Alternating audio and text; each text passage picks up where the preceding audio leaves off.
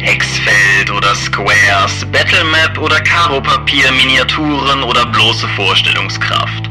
Schauen wir, ob wir uns einig werden. Heute in Episode 15 des Dopecast.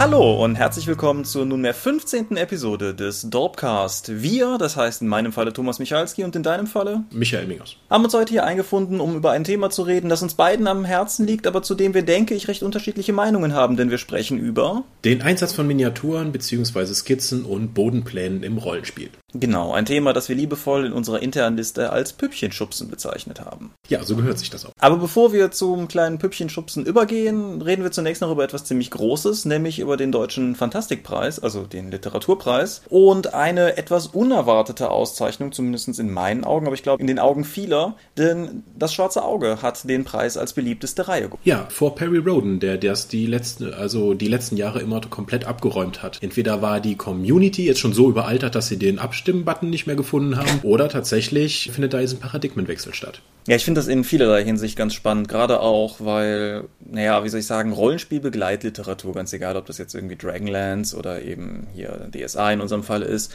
hat meines Erachtens gerade in Deutschland immer noch so ein bisschen den Ruf vom, ja, nicht so richtig literarisch wertigen Beiwerk häufig gehabt, was zwar eigentlich völlig irre ist, wenn man sieht, was allein die DSA-Reihe an mittlerweile renommierten Autoren hervorgebracht hat. Aber ich habe das Gefühl, dieser, dieser Eindruck ist doch immer noch da gewesen. Ja, aber das spielt ja sowieso dann in der gleichen Liga, weil der Deutsche Fantastikpreis ist halt nur für Leute interessant, die sowieso in der Fantastik unterwegs sind. Ja, Ich schon. meine, das ist ja außerhalb der Szene jetzt unbedingt kein Adelsschlag. Die denken sich dann halt, guck mal, die komischen Nerds, die vergeben sich untereinander Preise, das ist ja schön, aber wir machen weiter unsere tolle Belletristik über ba bandalusische Ziegenhirten und ihr schlimmes Schicksal, was ja unbedingt hochgelobt werden muss. Es ist so bedrückend, dass mir spontan ein Enzensberger Gedicht einfällt, was zumindest mit Hirten zu tun hat. Naja, egal. Ja. Aber ja, natürlich, was du ansprichst, ist wahr. Die Fantastikszene ist ziemlich gut darin, sich gegenseitig zu adeln, ohne dass das irgendwie Wellen nach außen schlägt. Aber man kann natürlich auch der Gemeinbelletristik im Prinzip dasselbe unterstellen, weil was im Feuilleton passiert, bleibt meistens ja auch im Feuilleton. Ja, genau. Das,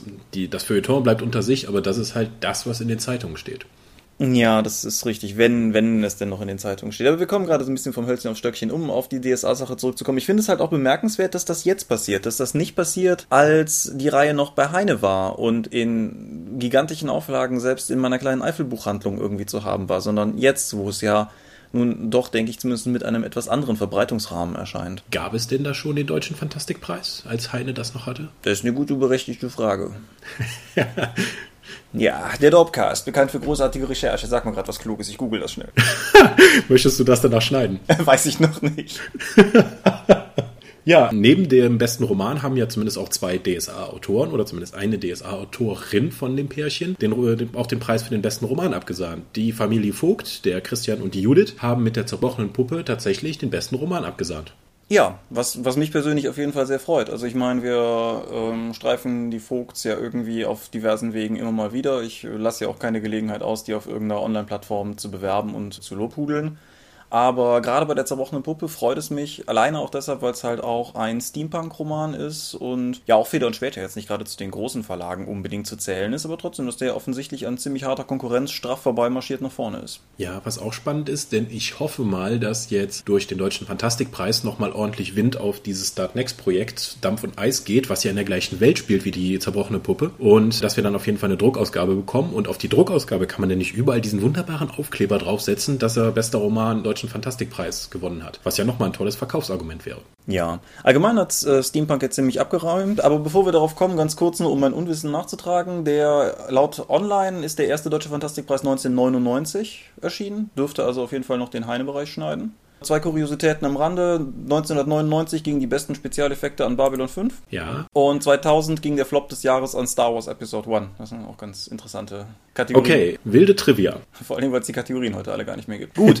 Ja, Steampunk. Es ist ja mit der zerbrochenen Puppe nicht der einzige Steampunk-Roman geadelt oder der einzige Steampunk-Titel geadelt worden. Richtig, der Bernd Perplis hat mit seiner Kurzgeschichte Der Automat, glaube ich, als auch eine Steampunk-Geschichte, die beste Kurzgeschichte abgeräumt. Und ich glaube, bestes Sachbuch war auch über die Steampunk-Bewegung. Ja, Und das ist deshalb halt auch ganz interessant, weil, naja, zumindest wenn man so nach dem geht, was jetzt wiederum in der, in der Berichterstattung über den DPP irgendwie naja, transportiert wurde, ist halt bei den Publikumsverlagen immer noch eine sehr große Skepsis gegenüber Steampunk da. Und ich weiß nicht, ob ich das hier schon mal gesagt habe, aber ganz grundsätzlich war auch ich damals, als ich glaube, Oliver Graute von Feder und Schwert mir gegenüber halt irgendwann mal sagte, dass das wird noch was hier mit Steampunk, war ich in Deutschland auch eher skeptisch, aber ganz offensichtlich zieht das ja, zieht das ja doch ziemlich ordentlich an. Ich war total skeptisch, weil ich hatte ja knapp zehn Jahre zuvor bei dem D20-Boom in der Greifenklaue auch mal einen Artikel dazu geschrieben. Steampunk, Rollenspiele und welche es da gibt und was es so alles im D20 Rahmen gibt und darüber hinaus. Und das hat halt ein paar Jahre im Rollenspielbereich auch angehalten und dann war das Thema eigentlich für mich auch durch. Ich habe keinen Schimmer, wo das jetzt wieder hergekommen ist. Aber es freut mich auf jeden Fall. Also ich lese auch gerade so einen der, der Urväter literarischerseits der Gattung, nämlich die Differenzmaschine von Gibson und Sterling. Auf jeden Fall, das, das Buch ist, da werde ich ja auch noch separat drauf zu sprechen kommen, aber das Ding ist halt von 1990, 1991. Also das liegt halt auch von uns aus gesehen schon ziemlich weit zurück dass Steampunk jetzt in Deutschland ankommt oder vielleicht jetzt in Deutschland zum ersten Mal größere Wellen schlägt, finde ich, finde ich auf jeden Fall spannend. Einfach auch so, wie, wie Trends und wie ja, Interessen funktionieren. Ja, aber das ist doch nicht nur Deutschland.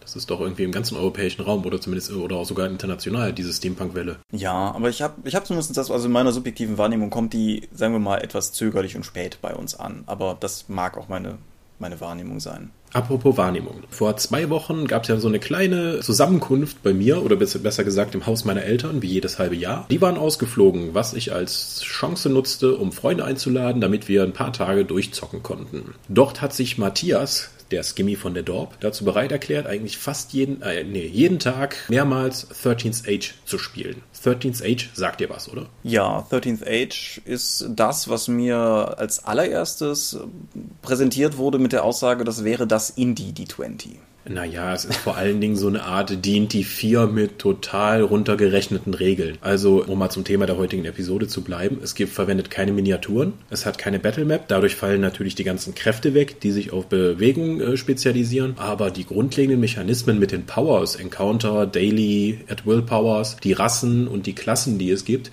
orientieren sich sehr stark an D&D 4. Wobei die halt gesagt haben, die Story ist uns wichtiger als die Kämpfe, weswegen es auch noch so Fate-artige Aspekte gibt, wie jeder, jeder Charakter hat dieses One Unique Thing. Und das ist halt das, du bist der Einzige auf der ganzen Welt, der das halt macht. Wir hatten in der Runde einen Magier, der anfängt zu brennen, wenn es, wenn es regnet. Den letzten freien Gnombarbaren, der sich dadurch auszeichnete, dass er immer Klebstoff dabei hatte, weil Gnome halt immer Kle Steine zusammenkleben. Einen Paladin, der als alchemistisches Wesen erschaffen wurde von einem Teufelskult. Dieser Teufelskult wurde dann aber ausgehoben von einem Paladinorden, die das Kind dann mitgenommen haben und in dem Glauben erzogen haben, er sei der Sohn eines Gottes. Also da sind schon echt einige lustige Sachen bei rumgekommen bekommen. Ja, was ich daran ganz spannend fand, ich habe an der Runde selber nicht teilgenommen, saß aber in dem Auto auf der Heimfahrt derer, die daran teilgenommen haben, zumindest halt zum Teil. Und da wurde halt noch drüber diskutiert. Und was ich ganz interessant finde, ist, stimmt es, dass The 13th Age quasi ohne Setting daherkommt? Ja, es ist relativ generisch. Es gibt eine Landkarte hinten und so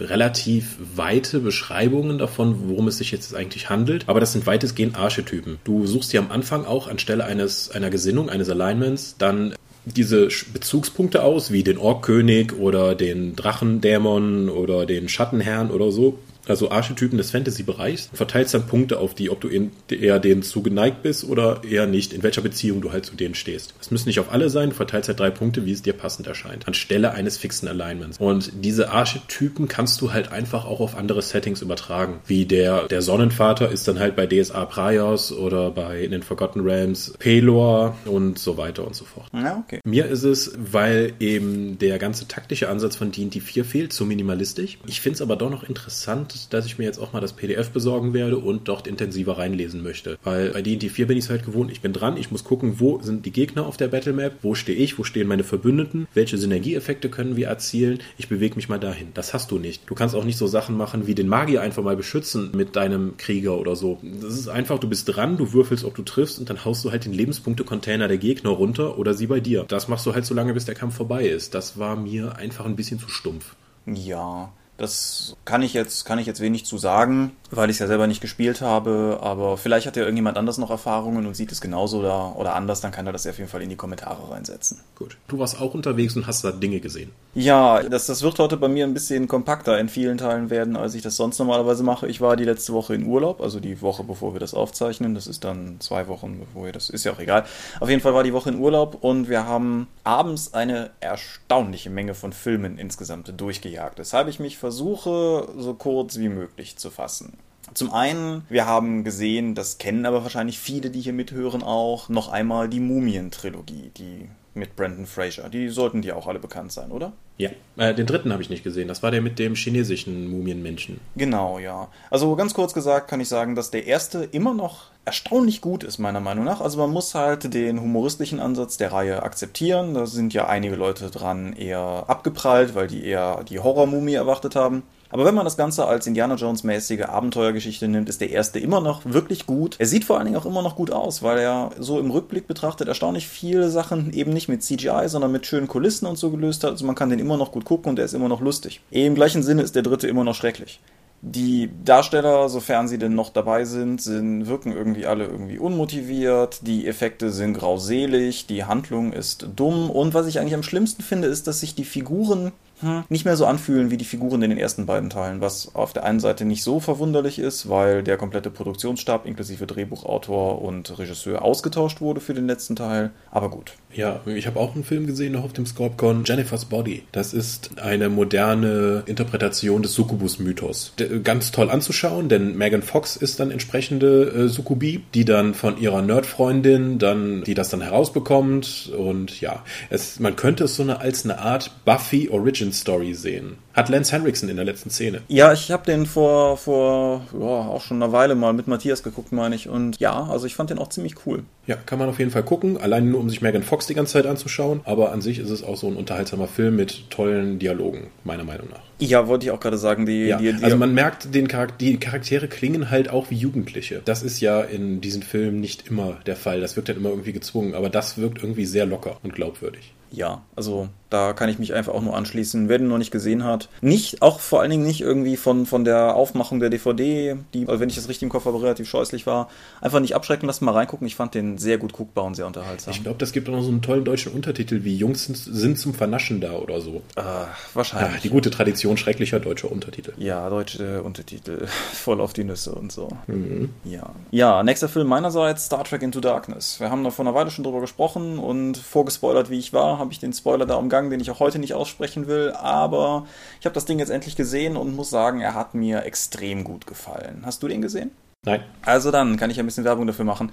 Ich finde, er schließt an die Tugenden des ersten neuen Teiles äh, hervorragend an. Er übernimmt ein paar Unsitten wie die Lensflares, wobei J.J. Abrams ja neulich in einem Interview sogar meinte, dass die von ILM aus einzelnen Shots Lensflares rausrechnen mussten, damit man noch was sehen konnte. Das ist vielleicht nicht so der beste Aspekt des Films, aber die Darsteller sind alle toll und ich finde, die Handlung, ob schon in manchen Aspekten unfassbar dumm, ist in ihrem Gesamtarrangement durchaus clever und es macht einfach Spaß zu sehen, wie der Film sich entwickelt. Was natürlich nicht zuletzt an Benedict Cumberbatch liegt, der zwar momentan auf einem guten Weg dazu ist, wahrscheinlich bei einigen Leuten auch langsam einen hohen Grad an Sättigung zu erwirken, weil er ja offensichtlich wirklich mittlerweile in allem ist, aber der in seiner Rolle in dem Film einfach herausragend ist. Also kann ich nicht anders sagen. Gut, ich habe die Woche Urlaub, die ich vor dir hatte, dazu genutzt, auch mal ein bisschen Xbox zu spielen. Allerdings nichts wirklich herausragendes, sondern um den Sprung jetzt mal vom Film zum Videospiel zu schaffen, das Videospiel zu Avatar. Also nicht der Serie um den letzten Luftbändiger, sondern Avatar mit den großen blauen Schlümpfen. Das gibt auch am Anfang hat man so eine Stunde Orientierung mit einem neuen Marine, der auf Pandora ankommt. Und danach kann man sich entscheiden, ob man jetzt eben für die Navi, die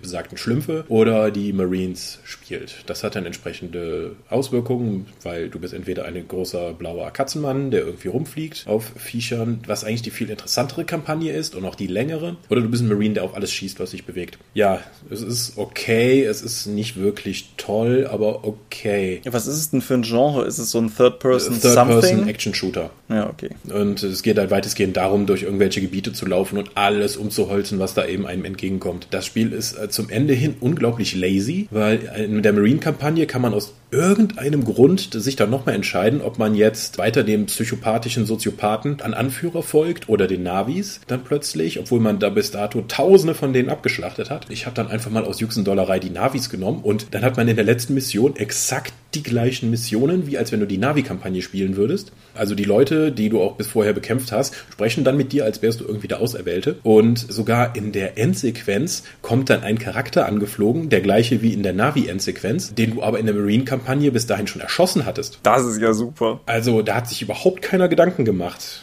Aber naja. Ja, gut. Ich lasse dich nicht ganz aus der Filmecke. Auch gesehen habe ich Hänsel und Gretel Hexenjäger, heißt der, glaube ich, auf Deutsch. Also Hänsel und Gretel Witch Hunters auf jeden Fall. Und da wiederum bin ich weniger begeistert von, muss ich sagen. Also der, der hat sich ganz gut weggeguckt. So mit Freunden in einem geselligen Umfeld kann man den sich, denke ich, ganz gut geben. Jeremy Renner als Hänsel und ja, wie spricht man die Frau denn aus? Gemma? Gemma Arterton als Gretel ist auf jeden Fall schön anzusehen. Die Chemie von den beiden funktioniert relativ gut, ist jetzt nicht auf exaltiertem Brüder-Chemie-Niveau, wie Supernatural das in besten Zeiten hat, aber ist halt schon durchaus gut guckbar. Der Film ist lustig, er hat ein paar durchaus funktionierende Gags, er hat ein paar interessante Designelemente. Was ganz furchtbar ist, sind die Hexen, die offensichtlich in einem Fall von Yo und Hip sehr dazu neigen, irgendwie sehr vulgär zu sprechen, was meines Erachtens irgendwie einfach nicht funktioniert. Also wenn Muriel, die böse Oberhexe, irgendwie die ganze Zeit von der scheiß Gretel redet, dann weiß ich nicht, ist das alles aber nicht irgendwie Atmosphäre erzeugend. Verschwendet auch Famke Janssen dadurch, dass er die meiste Zeit, also der Film die meiste Zeit Tonnen von Make-up auf die Frau kleistert, damit man die bloß nicht sieht. Und ja, das Einzige, was mir an dem Film wirklich gefallen hat, ist eine Sequenz, irgendwo, ich denke ungefähr in der Mitte, an, in der sozusagen eine, eine Liebes- und eine Gewaltszene im Director's Cut wohlgemerkt nur miteinander quergeschnitten sind. Und das ist eine relativ schöne Sequenz, so in, in dem Kontrast, der dadurch aufgespannt wird. Kann ich jetzt ohne Spoiler wenig im Detail zu sagen, aber nun gut. Okay, noch ein Videospiel. Xbox Live Gold-Mitglieder werden äh, sich vor kurzem Lost Planet 2 geholt haben können. Das ist nicht wirklich die Fortsetzung zu Lost Planet 1. Es spielt auf dem gleichen Planeten, wo jetzt ganz andere Leute unterwegs sind, der ganz anders aussieht und eigentlich nicht mehr die Konzepte von Teil 1 weitergeführt werden. Es ist wirklich Quatsch. Es ist völlig irrer japanischer Quatsch.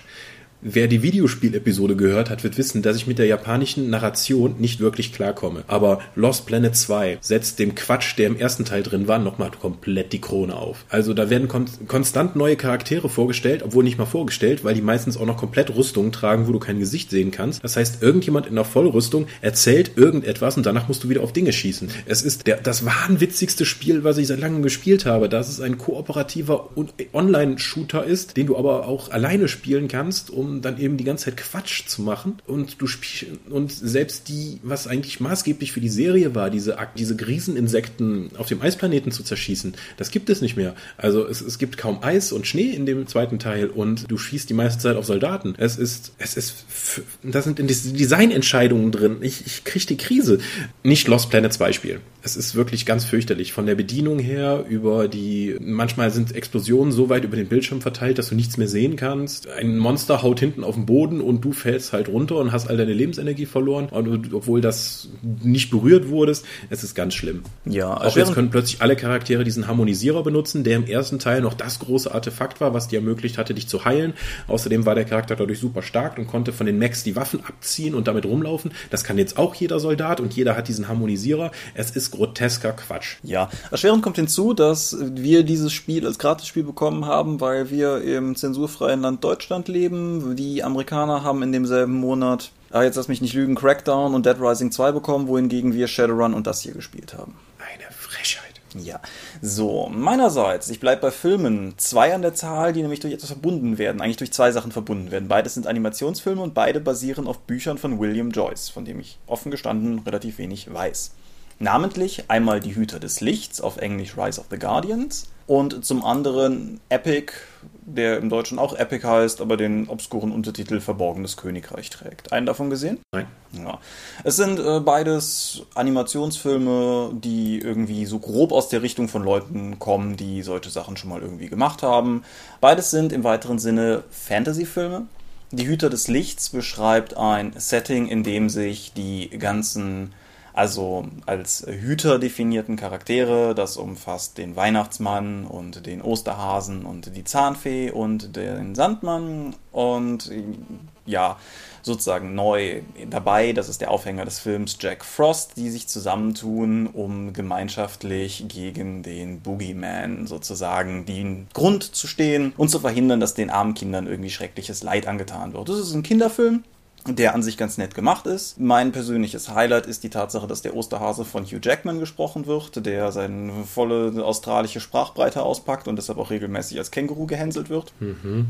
Ansonsten hat der Film mich aber relativ kalt gelassen. Er ist nett gemacht, aber relativ, wie soll ich sagen, emotionslos äh, hat auf mich gewirkt.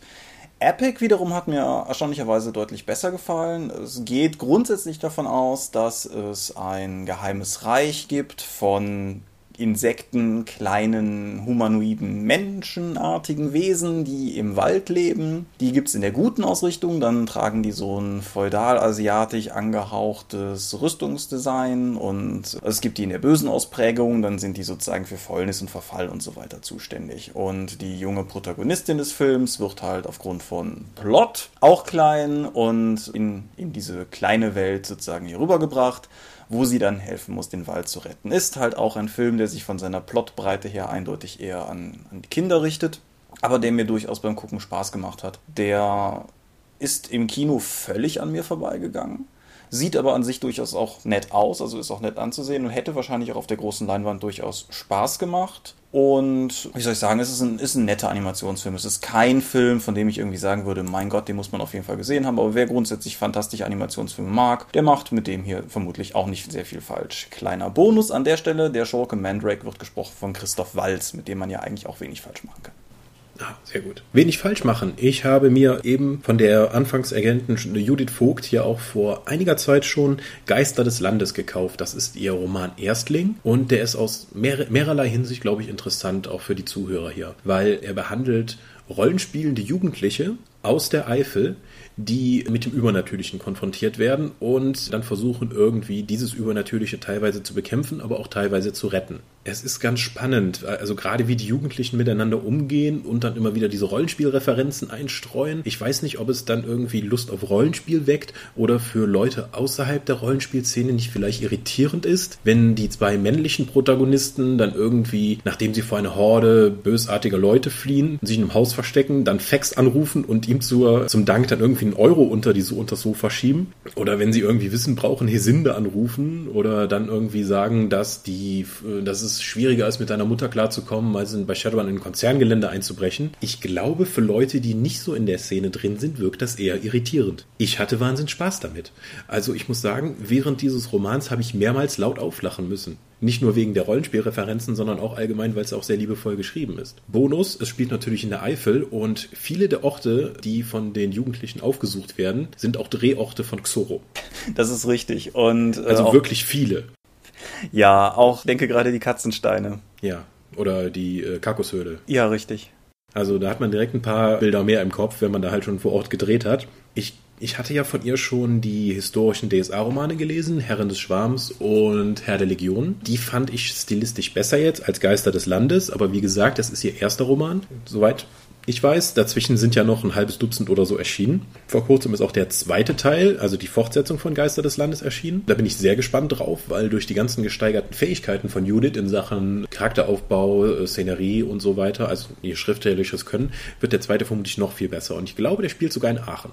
Ja, ist korrekt. Ich habe ein paar Auszüge daraus bei einer Lesung von ihr hier in Aachen hören können, vor ja, auch schon einem Jahr. Und äh, das, das macht auf jeden Fall Lust auf mehr. Und ich denke, so wie ich als, als Eifler sehr viel in dem Eifelteil erkennen konnte, wird auch der, der Aachener sehr frohlocken, wenn er das dann liest. Da war doch schon sehr viel Anspielung allein in dem kleinen Teil, den wir gehört haben. Ja, auf jeden Fall. Geister des Landes, dicke Empfehlung, bis auf den Typen, der das gesetzt hat. Also, das ist, glaube ich, kein professioneller Layouter gewesen. Ich meine, so viele Hurenkinder und falsche Absätze und so weiter, das habe ich seit Ewigkeiten nicht gesehen. Aber ich glaube, wer auch beruflich keine Bücher setzt, wird damit auch klarkommen. Ja, also ich meine, das Buch ist bei Amianus erschienen. Das ist ein kleiner Aachener Verlag. Insofern kann ich darüber hinwegsehen, aber ich habe, nachdem wir da neulich drüber gesprochen hatten, nochmal selber reingeschaut eben und du hast schon recht, der Satz ist eigenwillig. Äh, ja, aber auf jeden Fall dicke Empfehlung, schaut mal in dieses Buch rein. Aber gut, hast du noch einen Punkt? Ja. Oh wei. Ich habe vor ein paar Tagen Silent Hill Revelation geschaut. Das ist der zweite Film auf Basis der Silent Hill Videospiellizenz, der, um Dinge so ein bisschen verwirrend zu machen, mehr oder weniger eine Adaption des dritten Videospiels ist. Der erste Film hat ja sicherlich auch seine Schwächen gehabt, aber meines Erachtens zumindest so in Sachen Design und wie ich persönlich finde auch durchaus Atmosphäre überzeugen können. War gedreht von Christophe Gans, der Mann, der auch den äh, ähnlich attributierten Pakt der Wölfe gemacht hat, der hübsch anzusehen Ich nenne den Mann Christoph Gans und ich muss sagen, beide hatten eine Dramaturgie wie eine Achterbahnfahrt, nur dass das Ding meistens halt unten an wieder ankam. Ich finde die total irritierend von der Dramaturgie her. Das, das reißt mich immer wieder raus, wie der Mann Filme inszeniert. Ja, das Drehbuch zum ersten Teil, das muss man vielleicht auch noch dazu sagen, war von Roger Avery, ein Mann, der durchaus an sich sein Handwerk versteht und noch ein paar Klassiker gemacht hat, wie zum Beispiel auch an Pulp Fiction beteiligt war und dergleichen. Der allerdings für den zweiten Teil nicht zur Verfügung stand, weil er wegen fahrlässiger Tötung durch ein Auto äh, gefängnistechnisch indisponiert war.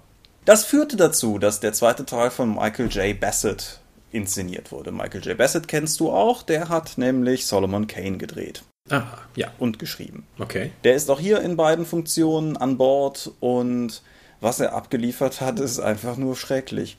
Also, um, um es auf drei Punkte runterzubrechen, ich habe nämlich mehr, aber wir müssen ja irgendwann mal zum Thema kommen.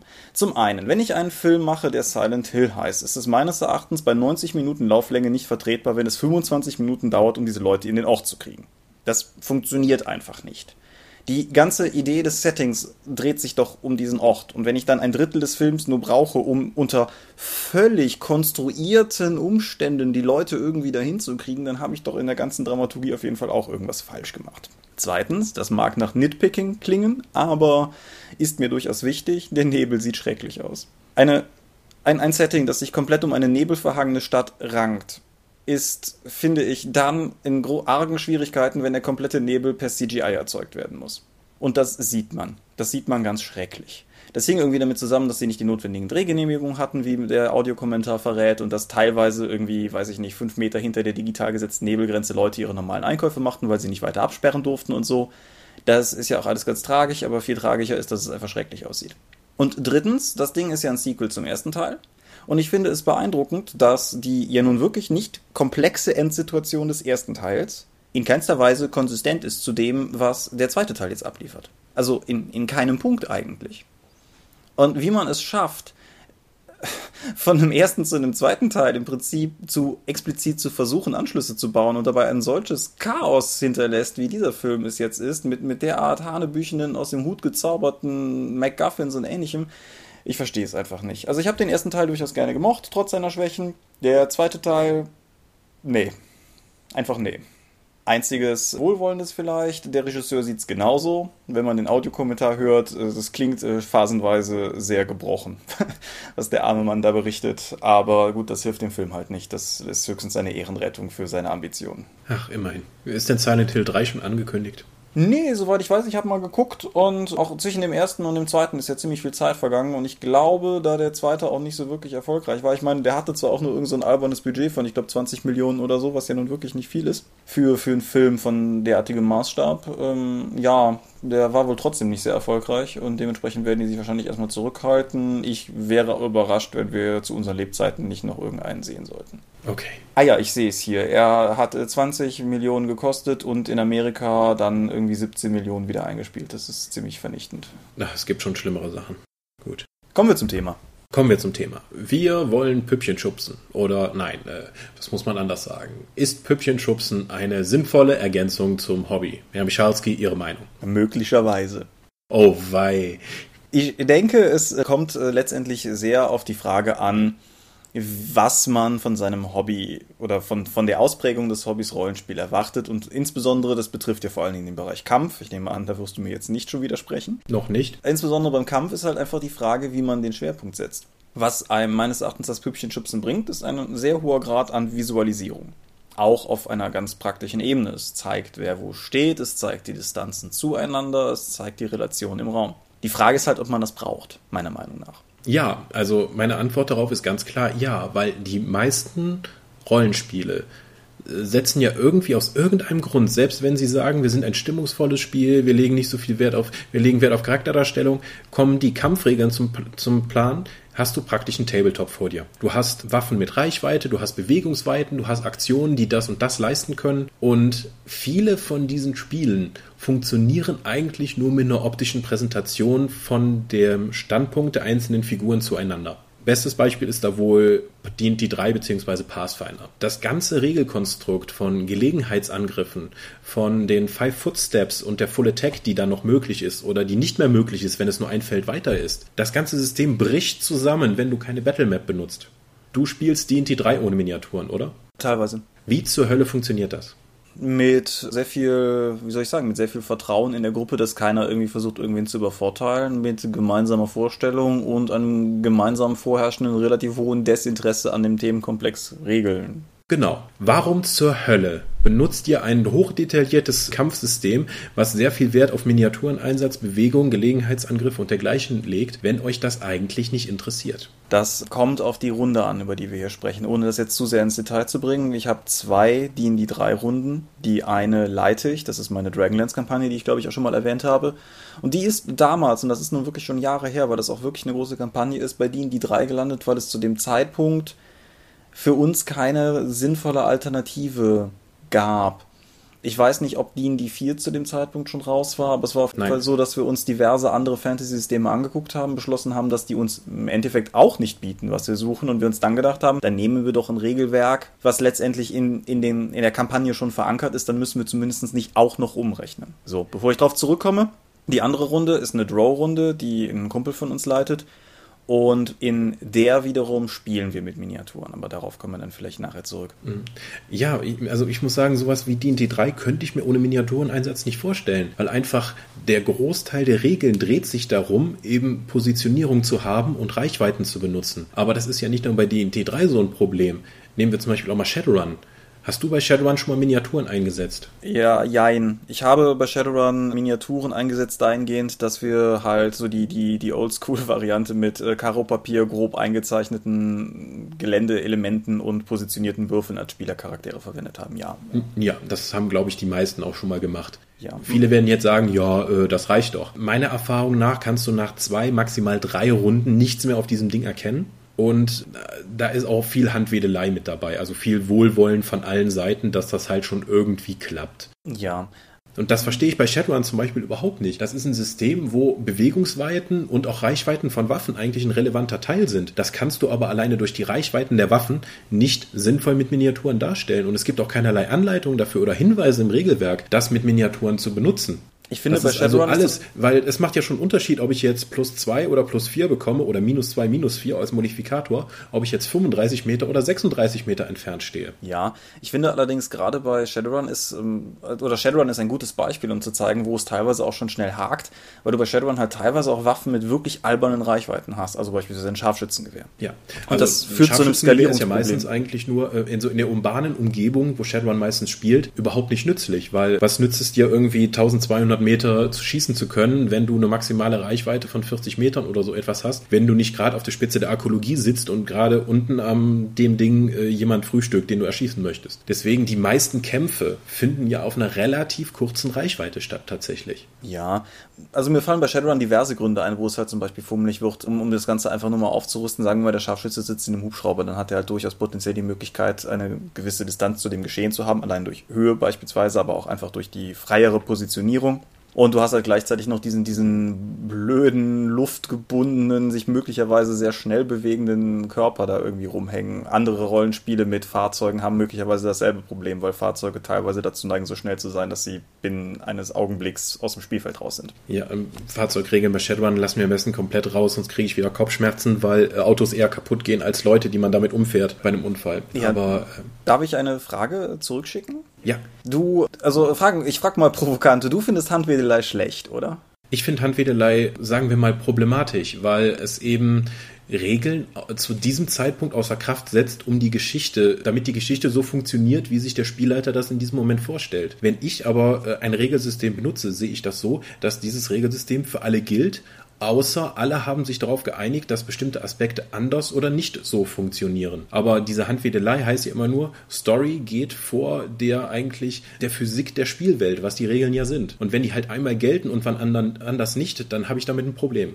Mhm. Ja, das nur, nur zur, zur Klarstellung, das war ja sozusagen auch eine Suggestivfrage, aber das, das ist ein Teil dessen, was ich eingangs mit dem möglicherweise meinte. Weil, ja, wie soll ich sagen, das ist halt durchaus eine Sache, wo man, denke ich, gute beide Meinungen vertreten kann. Weil ich persönlich finde halt durchaus auch gerade bei Systemen, jetzt D&D und Shadowrun sei mal so außen vor gelassen, aber bei, bei Systemen, wo der Kampf keine so zentrale Rolle einnimmt, ist es auch im Endeffekt völlig in Ordnung, wenn alle in der Gruppe grundsätzlich der Meinung sind, dass das okay ist, wie es läuft. Das ist ja immer so eine Voraussetzung, aber das haben wir letztes Mal sehr viel mit der Chemie in der Gruppe ja auch gestreift. Wenn alle der Meinung sind, dass das so, wie es funktioniert, schon in Ordnung ist und dass der Spielleiter entweder schon richtige Entscheidung treffen wird oder im Zweifelsfall, das ist natürlich unelegant, aber auch einfach mit sich reden lässt, wenn alle sich der Meinung sind, das ist Quatsch, was der da gerade sagt, dann kann das halt auch funktionieren. Also das ist, denke ich, durchaus etwas, was subjektiv schlecht ist, aber nicht zwangsläufig objektiv. Nee, ich würde immer noch sagen, wenn dir halt die Regeln nicht so wichtig sind, also wenn du jetzt keine Aladdin die drei taktisches Positionieren machen möchtest oder die 4 oder Savage Worlds von mir auch aus.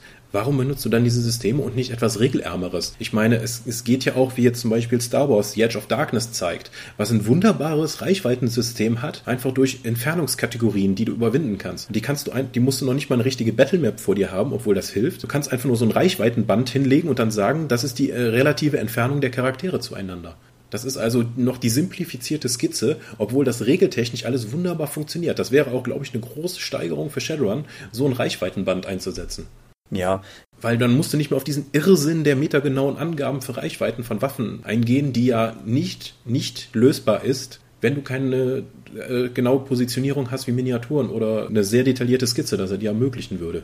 Ja, das ist halt auch immer das klassische Problem, wo die Würfel auf Karo-Papier-Variante häufig dann ins Stolpern gerät. Angenommen, was weiß ich, ich habe jetzt irgendwie einen D&D-Kampf und der Spielleiter zeichnet eine kleine Höhle auf und dann stellt er irgendwie den W20 in die Mitte und das ist jetzt irgendwie der Bergriese, gegen den wir kämpfen, was auch immer. Und dann schmeißt irgendein Spieler einen Feuerball drauf und dann wird es plötzlich sehr relevant, wer welche Reichweite zu diesem Riesen hat, weil der Feuerball halt ein Flächenzauber ist. Genau, und äh, in allen Spielen, wo so etwas halt vorkommt, muss ja eigentlich, damit die Regeln so funktionieren, wie sie gedacht sind, eine Battlemap her und irgendwelche Repräsentationsfiguren da stehen. Ich würde umgekehrt sagen, es bedarf in jedem Fall einer Autorität. Diese Autorität kann das Regelwerk sein. Wenn du das Regelwerk als Autorität nimmst, dann hast du recht, dann muss halt auch entsprechend eine Referenzmöglichkeit da sein, beispielsweise halt die Battlemap mit ihren klaren Squares, Hexes, was auch immer das System gerade verwenden will. Wenn du umgekehrt aber den Spielleiter als Autorität grundsätzlich akzeptierst, dann ist es natürlich auch passabel machbar, dass der Spielleiter halt sagt, die sind drin, die sind nicht. Da habe ich ein Riesenproblem mit. Vielleicht ist das einfach nur eine Vertrauenssache und ich habe in der Vergangenheit zu oft halt unter Spielleitern gespielt, die halt gesagt haben, ist so, ich will meine Story jetzt durchdrücken, deswegen funktionieren die Regeln jetzt nicht oder ihr werdet halt getroffen, hahaha. Deswegen, ich hatte ja schon mal erwähnt, dass ich die in die drei so gut finde, weil es einfach ein faires System ist. Ich weiß, was die Gegner können, was ihre Möglichkeiten sind, wo meine Möglichkeiten sind und ich kann das einschätzen. Wenn das aber mal so und mal so ist und die Leistung, wie zum Beispiel, ich habe jetzt drei Goblins getroffen, nur durch die, durch die Bauchentscheidung des Spielleiters gefällt wird und nicht durch mein taktisches Kalkül Gefühl und mein Aufbau des Charakters, was für mich durchaus eine Motivation zum Spielen darstellt, dann fühle ich meine Entscheidung entwertet. Ja, ich, ich weiß, was du meinst. Und ich denke, dass das Problem ist auch auf jeden Fall vorhanden, gerade halt bei Gruppen mit einer ja, sagen wir mal, nicht perfekten Chemie untereinander, wie auch immer, ist ja auch völlig egal. Es, es gibt ja durchaus die, Unterschied, die unterschiedlichsten Kalkulationen, wie, wie Leute irgendwie miteinander umgehen können oder nicht.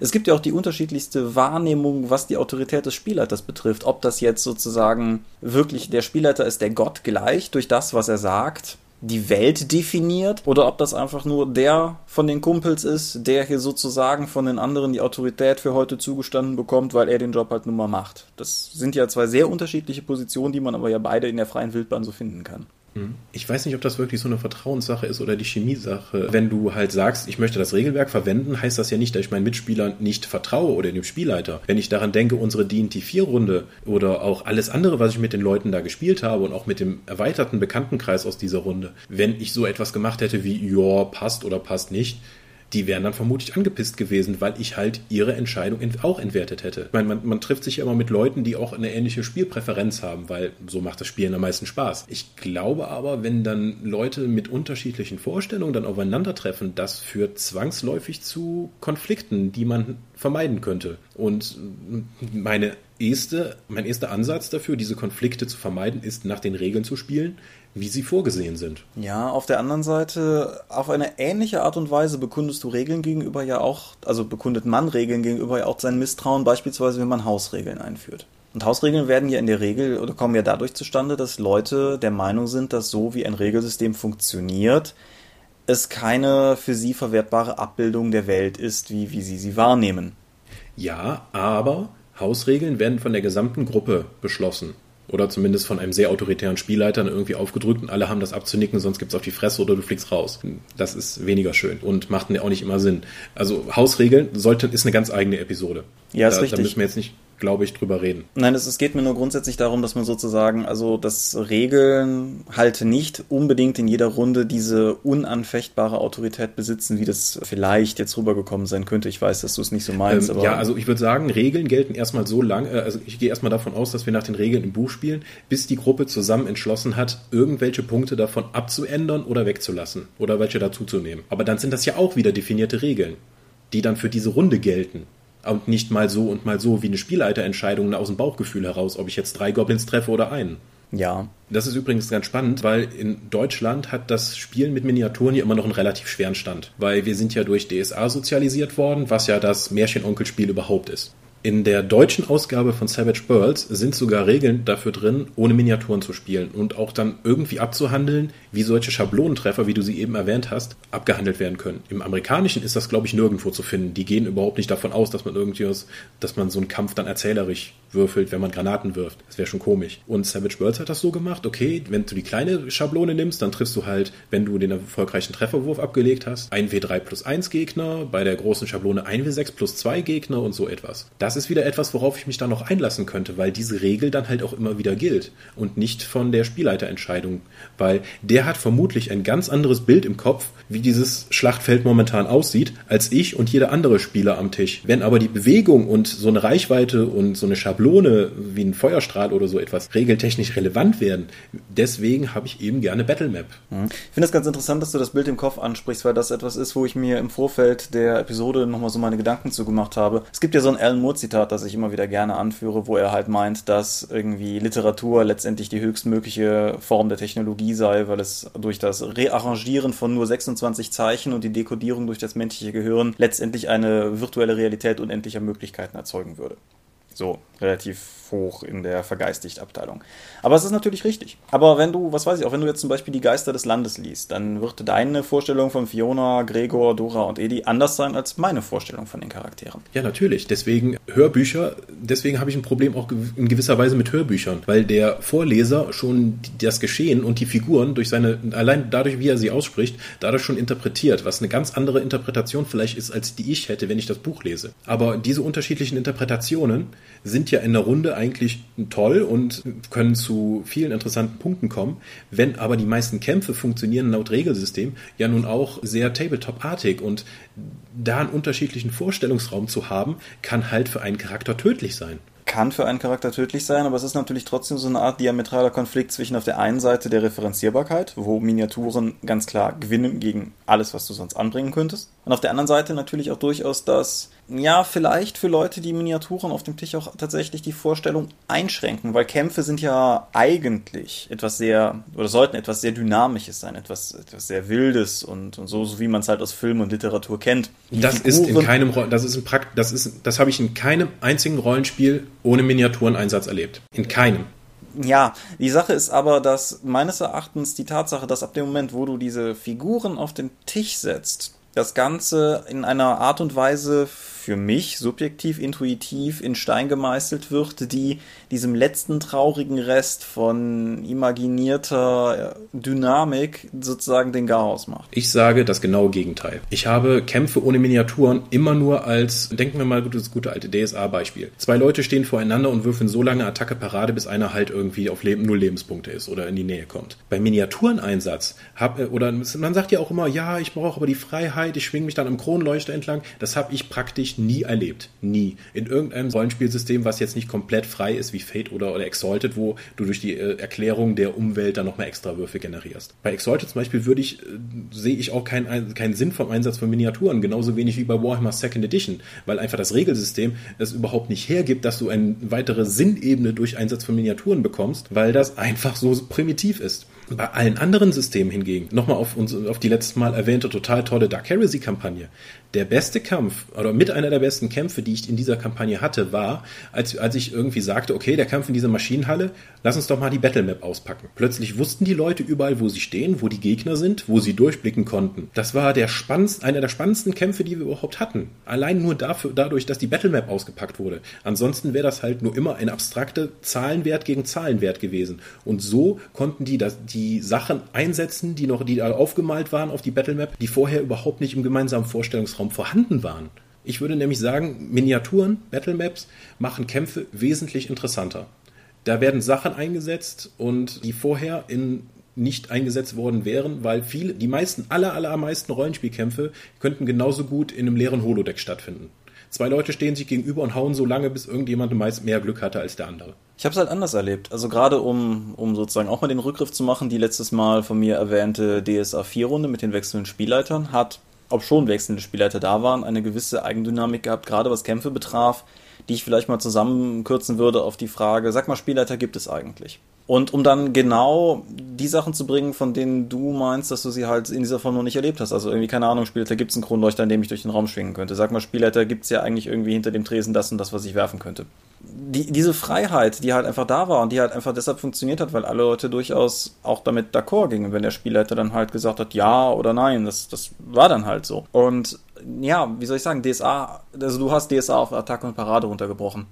Das ist ja eine beliebte Darstellung von DSA-Kämpfen, ist auch häufig so, muss aber nicht so sein, gerade wenn du halt später geschulte Charaktere mit Kampfmanövern hast und die meisten DSA-Kampfmanöver funktionieren relativ gut ohne dass du irgendwie die ganzen Distanzschubladen aufmachst, sondern im Gegenteil, sowas wie, wie Finden und Wuchtschlacken, die ganzen Kombinationen. Ach komm, also es gibt die Distanzklassen, also um jetzt zu sagen, in welcher Distanzklasse ich mich jetzt zu einem anderen Charakter auf dem Schlachtfeld befinde, ist schon ohne Miniatureneinsatz, glaube ich, eine große, große Gehirnleistung. Eigentlich nicht. Außer du hast jetzt wieder diese, diese ewige Duellsituation, wie es bei DSA halt öfters passiert. Ja, nicht unbedingt. Du hast, die DSA-Distanzklassen funktionieren ja durchaus auch anders und definieren vor allen Dingen erstmal deine Entfernung in engerem Raum es geht hier ja nicht sozusagen um, um nur um, was weiß ich, Fernkampfreichweiten oder sowas in der Art, sondern es geht halt vor allen Dingen darum, ob du in einer, ich sag mal, Messerklasse, in einer Schwerterklasse oder einer Lanzenklasse bist. Und das ist überschaubar.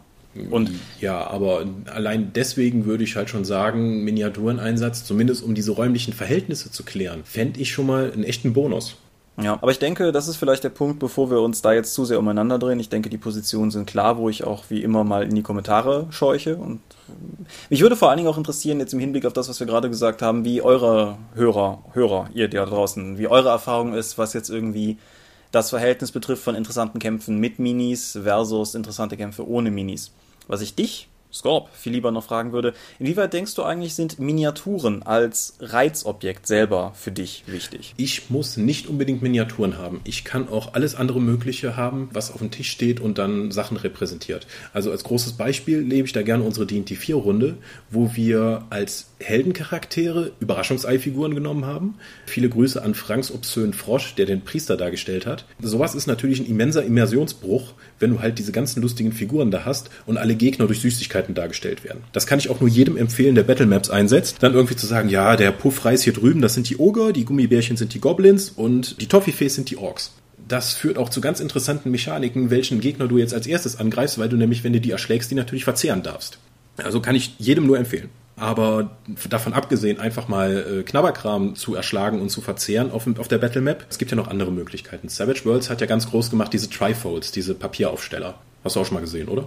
Ja, ja. Ja, haben wir auch schon auf der Dorp welche produziert. Ja, das ist Konzept von, von diversen Faltpapierdingern geht, also kenne ich persönlich sogar noch, was weiß ich, aus alten Mickey Mouse Brettspielen, die du damals dann irgendwie raustrennen und dann die Figuren auf Pfennigstücke kleben solltest, damit du damit spielen konntest. Die Idee ist ja, alt, ja. aber effizient. Ja, und Trifolds gehen halt noch schneller, weil du die in großer Masse produzieren kannst und du musst halt auch nicht die passenden Miniaturen dafür haben. Weil viele, das heißt ja nicht, dass wenn, oh mein Gott, jetzt kommt hier ein Kampf gegen 20 Orks, ich muss jetzt 20 Ork-Miniaturen kaufen und die anmalen, damit der Kampf funktioniert. Nicht unbedingt. Es ist eine tolle Bereicherung. Also ich bin ja auch dabei, ich habe jetzt auch bei Reaper Kickstarter jede Menge geplätscht, damit ich halt dieses große Paket bekomme.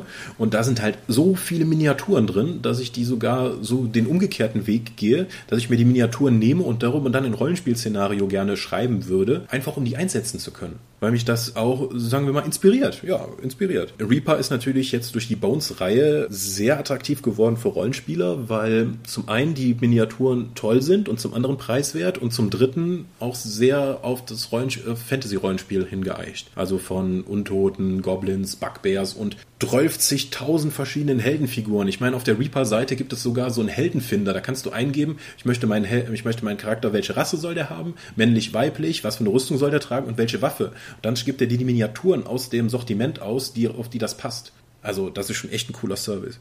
Und das ist wahr, ja. Ja, neben diesen Papieraufstellern und halt richtigen Miniaturen, wie gesagt, Süßigkeiten oder direkt den alten Weg von irgendwelchen Warhammer-Miniaturen dann holen. Aber da ist es immer schwierig, die passende Miniatur zu haben. Hm. Und Miniaturen haben noch einen weiteren Nachteil. A, sie sind teuer in der Anschaffung. B, man muss noch Zeit zum Zusammenbau und Bemalen dann reinstecken, bevor man sie dann wirklich vollwertig nutzen kann. Dafür braucht man halt noch zusätzliches Equipment, Kleber, Bastelsachen, entsprechende Farben, Grundierung und den Willen und die Zeit, die dann tatsächlich so zu gestalten. Ja, ich denke, das kann auch ein schönes Hobby sein, aber das ist dann auf jeden Fall ein, ein separater Bereich. Äh, ja, da ich ja auch aus dem Tabletop-Bereich zu guten Teilen komme und viele davon spiele, ist mir natürlich auch die Verwendung von Miniaturen im Rollenspiel sehr viel näher als, sagen wir mal, dir, der du ja aus dem erzählenden Bereich kommst. Ja, oder, oder tatsächlich irgendwie erzählen oder auch sogar dem Literaturbereich, je nachdem, wie weit du es aufspannen willst, klar. Ja. Ja. Auf jeden Fall, ich glaube, wir können festhalten, ich bin total pro Miniaturen, pro Battlemap-Einsatz. Das bereichert eure Kämpfe. Es macht, wenn ihr vorher eure Spieler irgendwie nur stumpf in sagen, okay, ich höre jetzt mit Rollenspiel auf, jetzt beginnt ein Kampf. Miniaturen ermöglichen es, meiner Erfahrung nach, sehr, sehr viel mehr, dass Kämpfe nicht das Rollenspiel unterbrechen, sondern es ist tatsächlich bereichern, weil du einfach viel mehr interessante Sachen machen kannst. Ja, mein Standpunkt, das ist, glaube ich, klar geworden, ist ein bisschen schwammiger. Es kommt ein bisschen drauf an, was die Gruppe will. Es kommt ein bisschen drauf an, was das Regelwerk einem potenziell vorgibt, wobei man, wie man vielleicht gemerkt hat, also wobei ich, wie man vielleicht gemerkt hat, damit relativ geringe Schwierigkeiten habe, da im Zweifelsfall auch auf die Intention des Regelwerks in gewissen Bereichen einfach zu pfeifen. Ich denke, es, äh, es, es kommt, mir kommt es eigentlich vor allen Dingen darauf an, sozusagen als Fazit vielleicht einfach zu sagen, dass vielleicht einfach auch in der Gruppe mal der Dialog darüber stattfindet, dass man auch einfach mal auslotet, wenn das bisher nie ein Thema war Jetzt gehe ich davon aus, dass wir in unserer Hörerschaft eher den spezialisierten Teil haben, aber falls nicht, dass man vielleicht in der Gruppe einfach mal, vielleicht auch mal ausprobiert, ob es für einen funktioniert. Und vielleicht merkt man, dass es wie bei dir ist, dass die ganze Gruppe plötzlich hellauf begeistert ist davon, wie die Kämpfe sich dadurch entwickeln. Vielleicht ist es eher so wie bei meinen durchschnittlichen Knallchargen, dass man sich eher denkt, ja, nee, ach, eigentlich war ohne auch okay denke, es ist ein Ausprobieren, aber ich denke, es ist was, was man ausprobieren sollte. Ja, also auf jeden Fall einfach mal so eine Chess Battle Map holen und dann mal ein bisschen drauf rumkritzeln. Es ist so ein nützliches Tool. Besorgt euch einfach mal so ein Teil mit, mit Achtung, abwischbaren Folienschreibern. ja. Man kann sich über lange Zeit seine Battle Map auch versauen, wenn man dann einfach zum falschen Stift greift oder die nach der Benutzung nicht direkt sauber macht. Selbst abwischbare Stifte, die man einfach drei Wochen lang auf der Battle Map vergisst, ziehen ziemlich schnell da rein. Nach so als praktischer Tipp zum Abschluss. Ja, alles klar. Gut, ich denke, wir haben gesagt, was wir sagen wollen, oder? Ich denke, ich bin durch. Meine, meine Notizen sehen so aus, als hätte ich alles gesagt. Ja, Dito. Gut, dann der kurze, kurze Abriss zum Schluss. Falls ihr uns nur über iTunes kennt, wir haben eine ganze Webseite, die findet man unter www.die-dorp.de. Falls ihr die schon kennt, aber gerne sozial seid, findet ihr uns bei Facebook und bei Google+. Wenn ihr uns folgen wollt, könnt ihr das über RSP-Blogs machen oder über die zwei verschiedenen RSS-Feeds, die wir bei uns auf der Seite anbieten. Falls ihr mit uns reden wollt, geht das auf der Seite oder aber im Tunnelon, wo wir einen eigenen Bereich haben. Schon angedeutet, man kriegt uns über iTunes. Wenn ihr uns weiterhin schreiben wollt, könnt ihr das über Twitter machen, an @didorp. Falls ihr gezielt mir schreiben wollt, dann @seelenworte. Du hast kein Twitter. Das ist richtig. Ich verstehe Twitter nicht. Was du hast, ist ein Blog namens Legi Intellexe Condemnavi, das, wie du immer wieder betonst, seit langem nicht mehr gepflegt wird, aber dennoch irgendwie meines Erachtens den Hinweis wert ist und mehr habe ich nicht. Schön. Gut, dann bleibt mir noch, euch eine wunderbare Woche zu wünschen und wir werden uns in nächste Bälde dann wieder sehen. Hoffentlich dann wieder mit so einem kontroversen Thema. Wir werden sehen, wir werden sehen, wir werden hören, wir werden hören. Ich wünsche euch auf jeden Fall angenehme 14 Tage und bis dann. Kackstimmungsspieler.